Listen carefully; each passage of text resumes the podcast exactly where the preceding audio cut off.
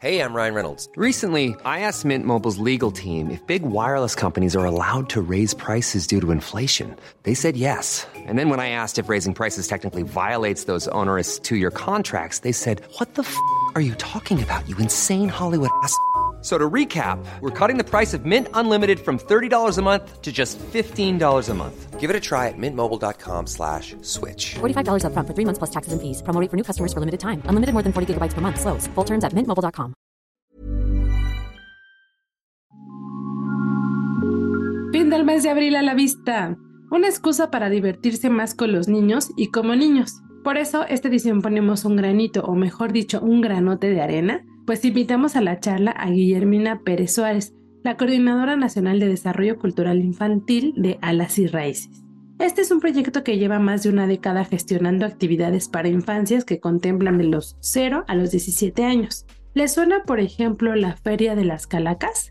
Bueno, Alas y Raíces está detrás de esta feria. La invitada nos contará qué tienen preparado para el Día del Niño este 2023, pero también nos dará un adelantito de lo que habrá durante el año. Por mi parte les mencionaré un par de sugerencias enfocadas también en los más pequeños en este contexto festivo. Finalmente no olviden quedarse hasta el último minuto o últimos segundos del episodio porque van a poder escuchar la guía en segundos. Un par de sugerencias que pueden encontrar en la agenda impresa dominical del Sol de México y en la agenda web que se publica los jueves. Ahora sí, antes de arrancar, les recuerdo mi nombre, yo soy Ariana Austos Nava, también conocida como la señorita, etcétera. Sin más preámbulos, comenzamos.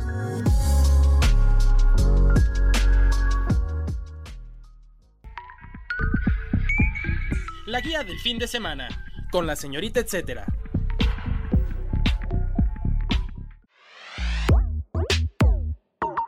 Muchas gracias Guillermina por tu tiempo y pues que nos cuentes un poco por ahí qué es alas y raíces para que no, este, como dicen, vive bajo una piedra y no se ha dado cuenta. ¿Qué es alas y raíces? Y, y este, y también igual si tenían como algunos objetivos iniciales o si estos han cambiado, ¿qué les ha enseñado en esta trayectoria que tienen?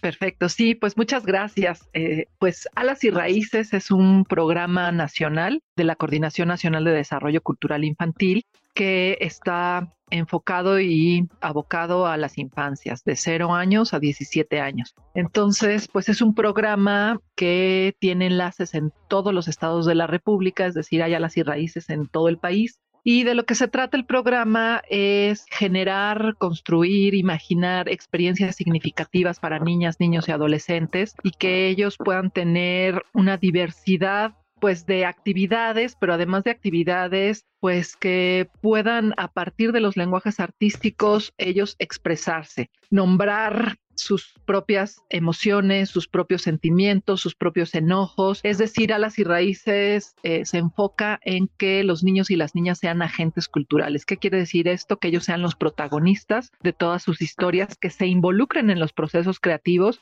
es decir, que dejemos un poco de lado el adultocentrismo y que sean los niños y las niñas las que provoquen que se va a trabajar en un taller o que a partir de una narración ellos quieran escribir su propia narración o su propio cuento y que a partir de todo eso ellos vayan eh, reconstruyendo su propia historia, vayan adquiriendo su propia memoria, vayan valorando su propia identidad, ¿no? Rescatar y, o fortalecer sus propias raíces entonces, un poco de eso va el, programa Alas y Raíces. El programa Alas y Raíces tiene dos grandes áreas. Un área de, de, la coordinación tiene que ver con toda esta vinculación con los estados de la República y que cada uno de los estados detecte sus proyectos prioritarios. Uno de los objetivos de este programa es descentralizar es decir, que no solamente la programación se quede en la capital, sino que vaya a las comunidades, a los municipios y principalmente a los municipios que se han visto vulnerados pues durante pues muchos muchos años. Entonces, justamente con esos niños y con esas niñas queremos trabajar con esos niños y con esas niñas que no tienen acceso a la cultura normalmente porque pues no hay dentro de su comunidad o no saben que existe realmente la cultura porque en todas las comunidades y en todos los municipios hay cultura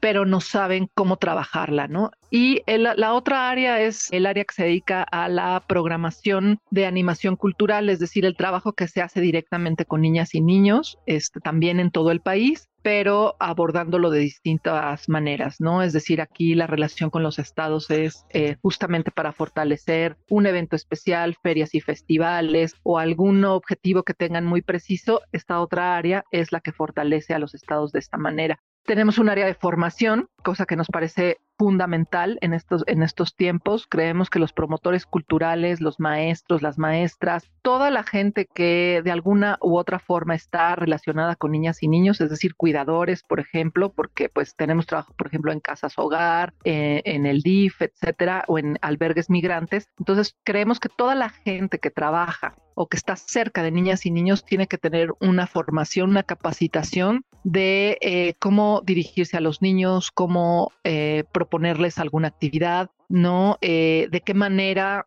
hacemos que las voces de los niños y las niñas se escuchen, es decir, no no suponiendo que como nosotros sabemos más o este, le, sabemos qué es lo que quieren los niños, sino preguntarles abiertamente, preguntarles a los niños y a las niñas cómo se sienten, qué quieren hacer, ¿no? Hacia dónde quieren que este, se dirija el proceso creativo. Y a partir de eso, pues hemos generado una sinergia con cada uno de los estados. Todos los estados han logrado en, en una medida bastante importante descentralizar. Antes eh, se concentraba todo en la capital, igual que aquí en, en Alas y Federal, es decir, el área de animación cultural se centraba únicamente en programar en la Ciudad de México y no tocaba los estados. Ahorita eso ya se rompió, ya toda la coordinación trabaja para todos los estados, para la Ciudad de México, con el objetivo de descentralizar, de abordar temas como cultura de paz, cultura comunitaria, que los niños y las niñas puedan tener un desarrollo integral, que puedan adquirir un pensamiento crítico y que finalmente ellos y ellas sean los que empiezan a forjar esta transformación del tejido social, que ellos puedan tomar decisiones e incidir en las decisiones de su propia familia, de su propia escuela y pues de su entorno, ¿no? En donde viven. Y nos parece importante que niñas y niños se nombren como se nombran en cada una de las comunidades, ¿no? Y es por eso que hemos generado también proyectos que tienen que ver con, con toda esta identidad y reconstrucción de la memoria como un encuentro de saberes locales que tenemos este, cada año hacia agosto. En el 19 fue presencial, después fue virtual totalmente a través de cápsulas y el año pasado ya fue presencial en Morelos o Cuituco, en donde niños y niñas se reúnen a hablar de sus saberes locales, más que mostrarlos, se reúnen a hablar, a encontrar similitudes, diferencias con otros niños de otras comunidades y de otros estados. Y es muy interesante y muy rico para ellos eh, descubrir que en otro estado que está a lo mejor del otro lado del, del país hay un saber muy similar al suyo, ¿no? O muy diferente y que nunca en la vida lo había escuchado o nombrado. Y las diferentes y las diversas lenguas, ¿no? Para ellos y para ellas también representa un acto de, sentirse eh, realmente pues empoderados y empoderadas de poder ellos mismos darse cuenta de lo que hacen y lo que han aprendido desde que nacen, ¿no? Y es importante preservar. Entonces, pues bueno, eso, alas y raíces en pocas palabras, es generar y darles experiencias significativas a los niños y a las niñas para que en algún momento de su vida ese recuerdo, esa memoria que tengan de una actividad que les representó un cambio en ese momento, pues los acompañe toda la vida, ¿no? Lo que me interesa también con este, con esta charla es que las familias o los papás o los tíos o los adultos que están escuchando eh, armen sus propios planes de fin de semana o de tiempo libre pensando eh, pues en actividades en las que los niños puedan reforzar ciertos valores que ellos sean los que tomen incluso hasta la decisión de querer ir a tal lugar y no ser uno el que lleve siempre la banderita del, del itinerario, ¿no? Y, y, bueno, acercarlos a este tipo de, de actividades que ustedes tienen, también creo que eso creo que es, eh, no sé si, si sería como de las cosas importantes también a, a destacar, además de todo lo que nos estás diciendo, ¿no?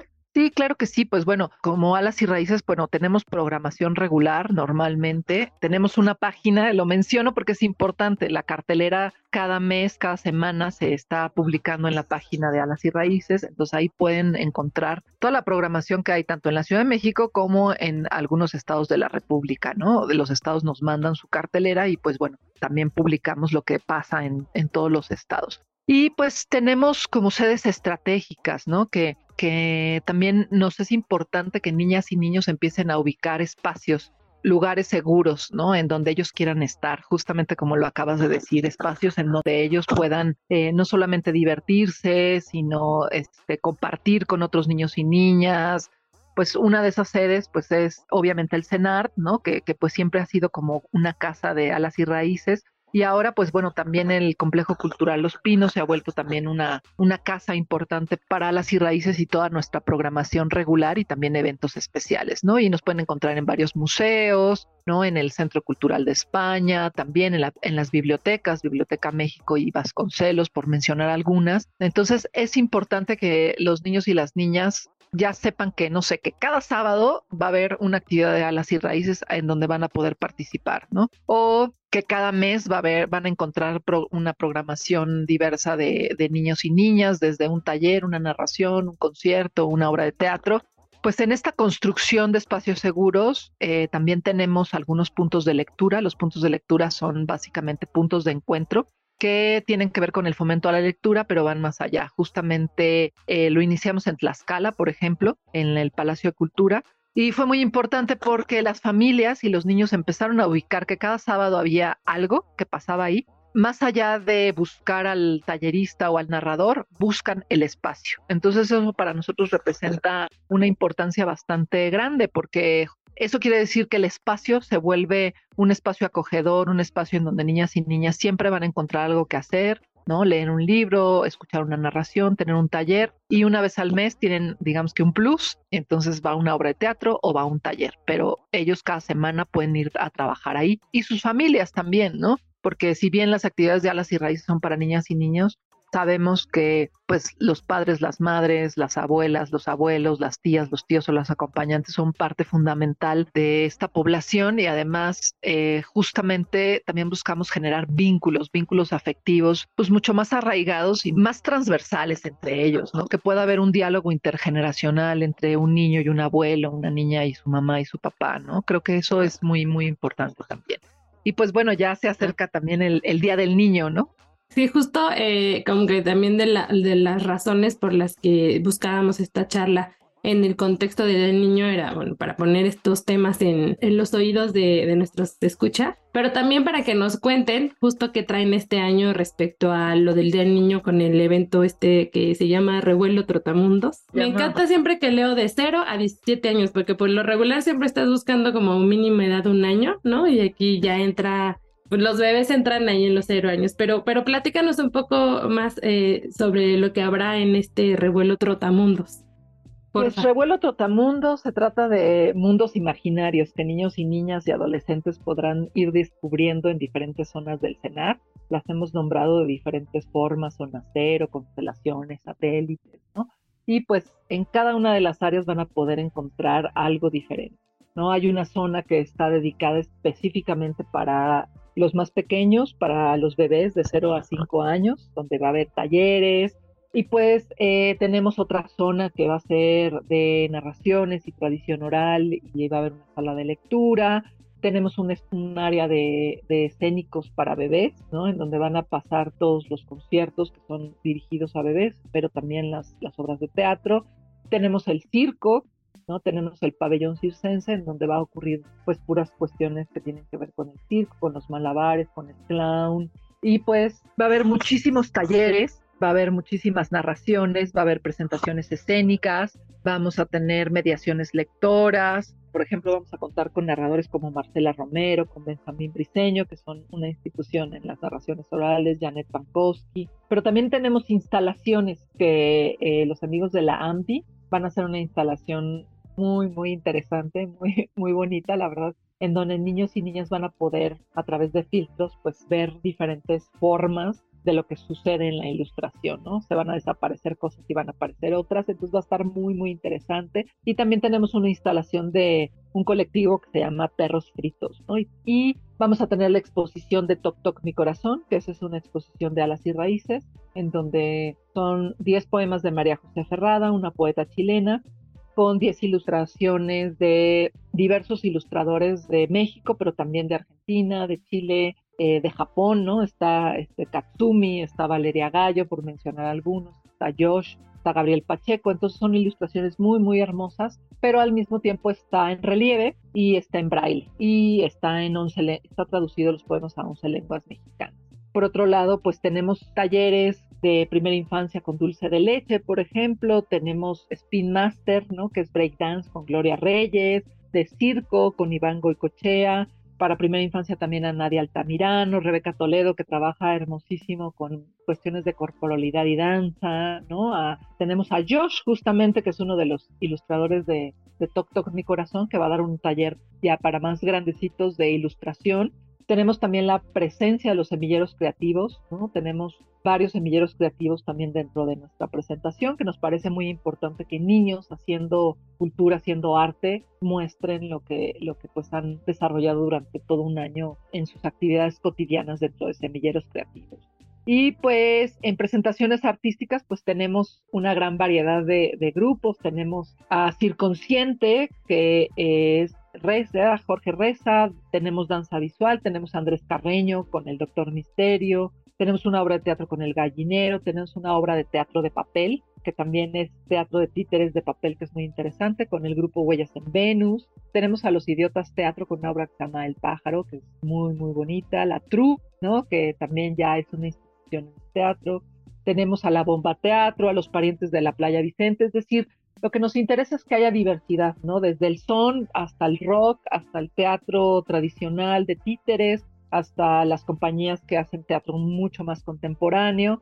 Y pues como plus tenemos a Canal 11, los puppets de Canal 11 estarán con nosotros el 29, cerrando el 29 de, de abril, y tendremos a Luis Pesetti, que nos acompaña desde Argentina a las 4 de la tarde el 30 de abril.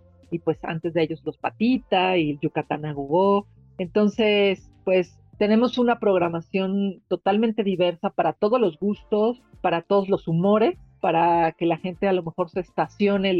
Por ejemplo, nos hemos dado cuenta que la gente que trae bebés se estaciona en un solo lugar y se queda todo el día en las actividades de bebés, no busca más. A menos que traigan hermanos más grandecitos, entonces van a explorar. Nos gusta mucho esta convivencia que se da en el cenar porque se vuelve algo totalmente orgánico, se vuelve algo totalmente familiar y donde pues los principales eh, protagonistas son niñas y niñas y ellos eh, se divierten al por mayor, ¿no? Entonces, pues tenemos actividades desde las 10 de la mañana hasta las 8 de la noche, 29 y 30 de abril en el CENAR.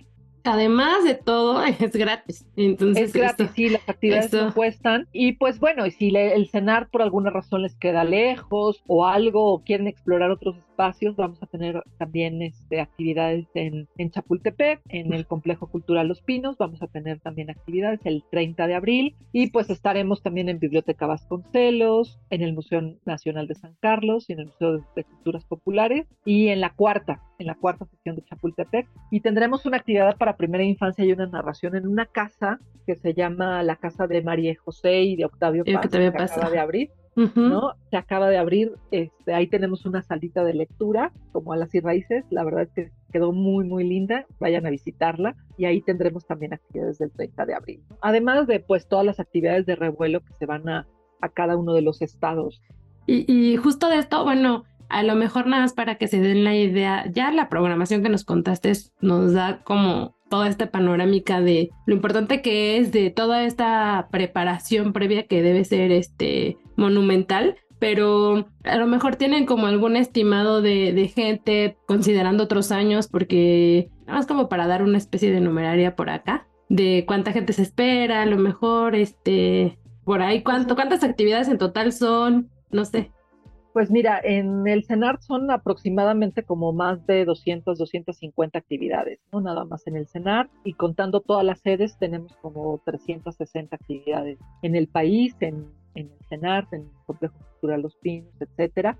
Más, pues todos los estados que se sumen este, con actividades desde el Día del Niño, que no se enmarcaron en revuelo, que también los estados lo hacen. Y pues más allá de, tener una numeralia como muy clara, pues no sé, la referencia más cercana es Calaca, ¿no? Que tuvimos aproximadamente como 18 mil personas entre los dos días, ¿no? Entonces, pues bueno, podemos esperar más o menos eh, esa, ese número de, gente, puede ser más, puede ser menos también porque pues esos días hay muchísimas actividades, ¿no? Entonces seguramente habrá actividades en el Zócalo, en el centro de la ciudad, pero lo que buscamos es que pues la gente esté a gusto, que pasen dos días o, o un día, el día que decidan ir o las horas que decidan ir, tranquilos, que se diviertan, que puedan los gritar, puedan explorar, puedan jugar y puedan llevarse pues algo, ¿no? Algo significativo y que lo puedan recordar pues cuando sean mayores, ¿no? El dato, etcétera. Día del Niño entre museos y otros espacios culturales. La Secretaría de Cultura de la Ciudad de México propone para esta fecha armar una ruta de museos porque estará muy enfocada a las niñas. Los recorridos son gratuitos con previo registro y contemplan cuatro rutas. Entre los museos, este tipo de espacios culturales que encontrarán está el Laboratorio de Arte Alameda, el Museo Panteón de San Fernando, el Museo del Pulque y las Pulquerías, el Museo de Arte Popular, está también el Museo Nacional de, de la Revolución y el Museo del Banco de México.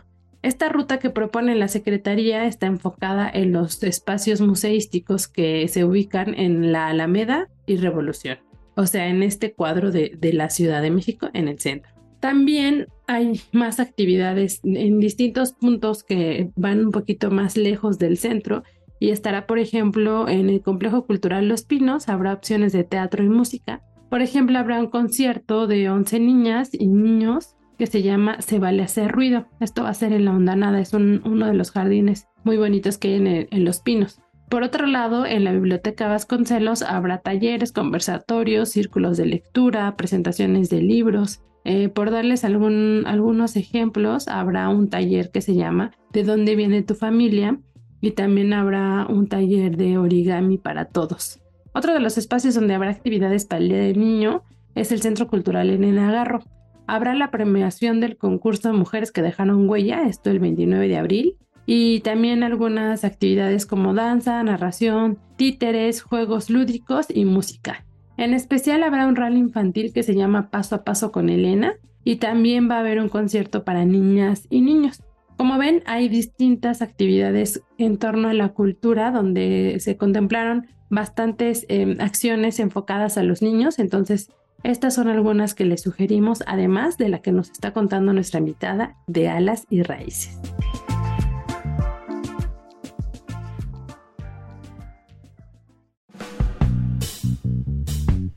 Continuamos la charla con Guillermina Pérez Suárez, la Coordinadora Nacional de Desarrollo Cultural Infantil Alas y Raíces.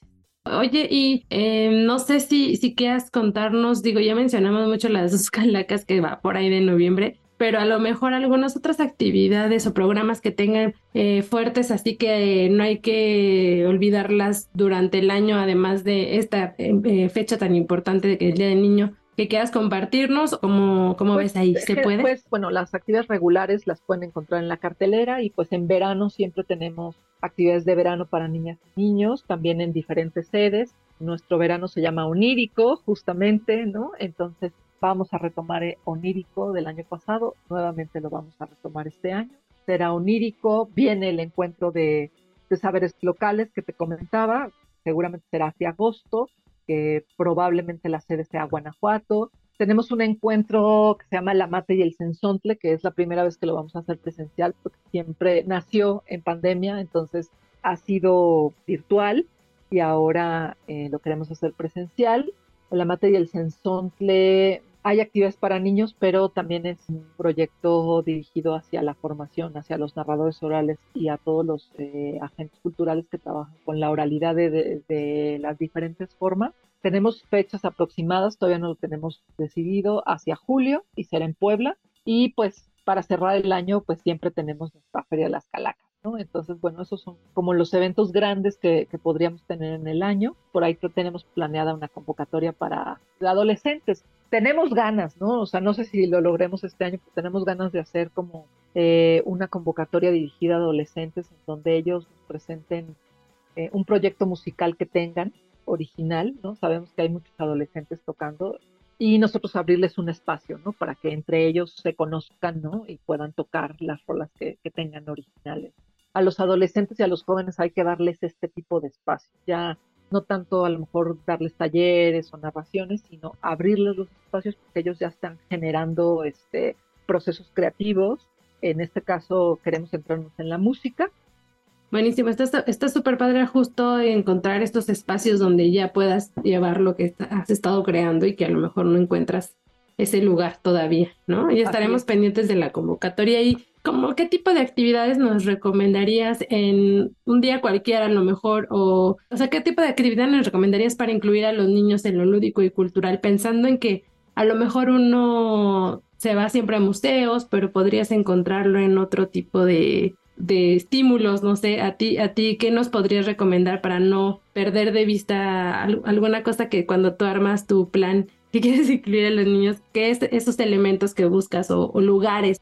Es que es bien diverso, ¿no? Y bien complicado, porque pues hay de todo. Yo creo que se puede empezar a incluir a los niños desde lo que haces en casa en las actividades diarias de la cotidianidad, hasta de tender camas y lavar trastes, ¿no? De manera lúdica, ¿no? Siempre acercarnos a ellos de manera lúdica y a lo mejor hasta una caminata, por ejemplo, ¿no? En un parque, ¿no? O en algún este, espacio este, seguro que podamos encontrar este, dónde caminar, dónde andar en patines, dónde andar en bicicleta, acompañarlos, ¿no? Creo que eso es básico y fundamental. Eh, hablarles a los niños este, hablándoles a los ojos, ¿no? Si vas a un museo y al niño o la niña les parece aburrido o no entiende, explicarles de la mejor manera o contarles la historia del museo pues de otras formas. Siempre hay una manera de, de, poder acercarse a los niños y a las niñas e involucrarlos en ciertas actividades que a lo mejor como adultos nos gusta ir y no necesariamente a ellos les agrada, ¿no? Y por otro lado, pues llevarlos al teatro, ¿no? Eso es, este, pues es, siempre es enriquecedor buscar obras de teatro o espectáculos que sean dirigidos a las edades de los niños.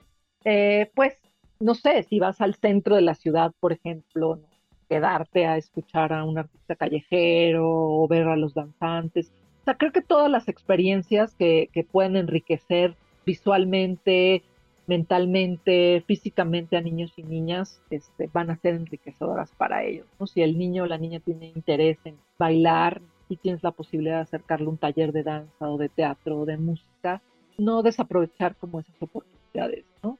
Eh, hay semilleros creativos, por ejemplo, también es un programa que pueden estar buscando este, normalmente en las páginas de Secretaría de Cultura de Vinculación Cultural y ese es un programa pues permanente entonces es importante mencionarlo porque entonces ellos trabajan todos los días de la semana, varias horas al día. Creo que la escucha en estos tiempos es sumamente importante, independientemente de la actividad que haga. Creo que hay momentos para todo y creo que con los hijos se puede disfrutar al máximo hasta la actividad más pequeña. El dato, etcétera. Antes de cerrar el micrófono a esta parte de la guía del fin de semana y a reserva de que les ponga los enlaces en la agenda web de la guía del fin de semana que se publica en la página del Sol de México, les recuerdo que el evento Revuelo Trotamundos de Alas y Raíces sucederá el 29 y 30 de abril y tiene como sede principal el CENART. Este se ubica en Río Churubusco 79 en la colonia Country Club Churubusco, esto en Coyoacán. Si quieren saber más detalles sobre la programación o también ver fotos de lo que está sucediendo en esta fiesta y, ya terminen de, de, animarse a ir, pueden visitar su Facebook los encuentran como Alas y Raíces Cultura.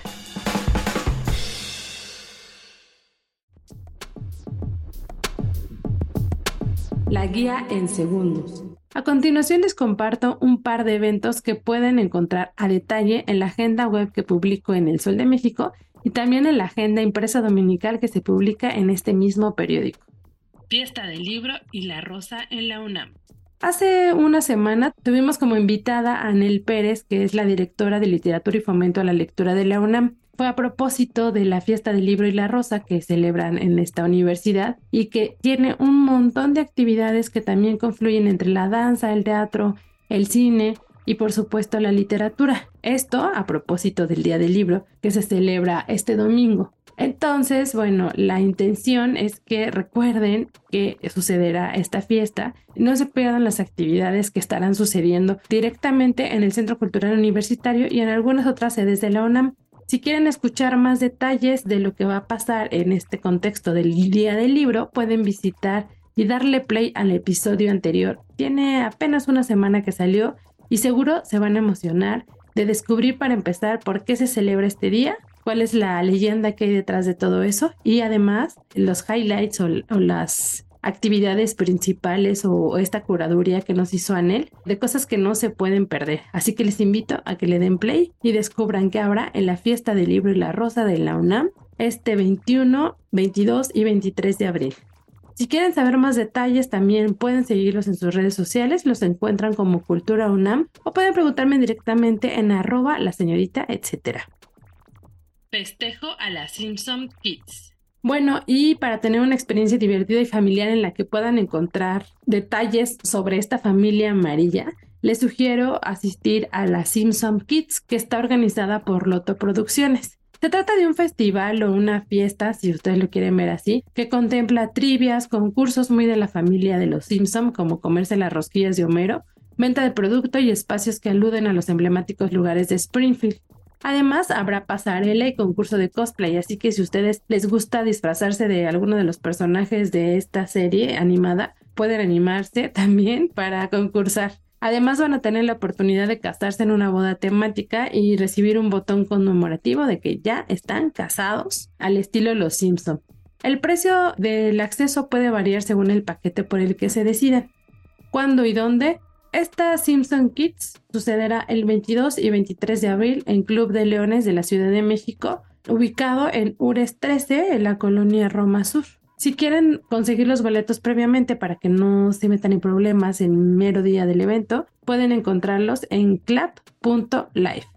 También les invito a que sigan la conversación en redes sociales y se enteren de detalles sobre este evento en Instagram arroba lotoproducciones. La muerte de las culturas, el nuevo mural de San Ildefonso. Y para darle toque museístico a este fin, ya saben que me encanta el domingo de museos, les sugiero darse una vuelta por el Colegio de San Ildefonso, también conocido como la cuna del muralismo en México. Esto con la excusa de apreciar de cerca la obra mural del artista Baltasar Castellano Melo, llamado La muerte de las culturas o El México Negro. El resultado es una colaboración del colectivo Raíz de la Ceiba y un grupo de alumnas y alumnos de la Facultad de Artes y Diseño de la UNAM. ¿De qué va? Bueno, para empezar, a mí lo que me llama muchísimo la atención es como esta idea de saber que ya no pueden haber murales en San Ildefonso más los que tenemos ya fijos, pero que como sea esta propuesta viene como a darle una nueva lectura, una nueva propuesta al muralismo, al tipo de muralismo que se hacía en aquel entonces pero bueno, también, dicho sea de paso, que el artista menciona que este mural es un vehículo para levantar la voz, generar conocimiento y reclamar los orígenes reivindica la identidad de las comunidades afrodescendientes del país. Está interesante esta perspectiva, así que no se la pierdan. Va a estar solamente un par de semanas más porque culmina el 12 de junio. ¿Cuándo y dónde? Como les decía, el 12 de junio termina la exhibición y el museo se encuentra en Justo Sierra 16 y San Ildefonso en el centro histórico. Siga la conversación con este museo a través de sus redes sociales. Los encuentran en Instagram como San Ildefonso MX.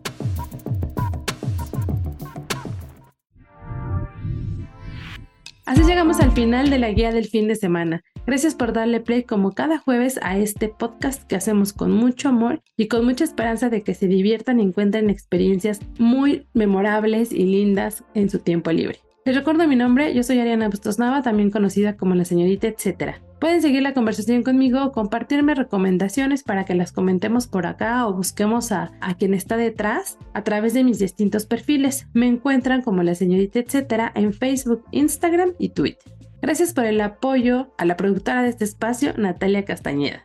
Si tienen algún comentario o sugerencia sobre este podcast o los que se generan desde la Organización Editorial Mexicana, pueden escribirnos al correo podcast.com.mx.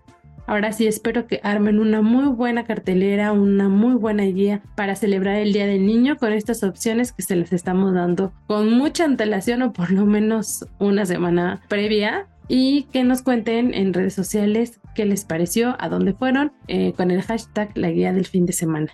Y bueno, finalmente, ahora sí cierro el micrófono, no sin antes agradecerles nuevamente por darle play a este espacio. Hasta la próxima.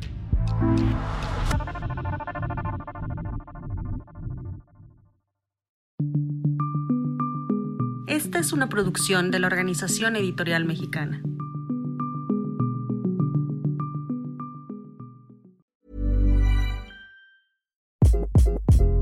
Hi, this is Craig Robinson from Ways to Win, and support for this podcast comes from Invesco QQQ. The future isn't scary, not realizing its potential, however, could be. Just like on the recruiting trail, I've seen potential come in many forms as a coach. Learn more at Invesco.com slash QQQ. Let's rethink possibility. Invesco Distributors, Inc.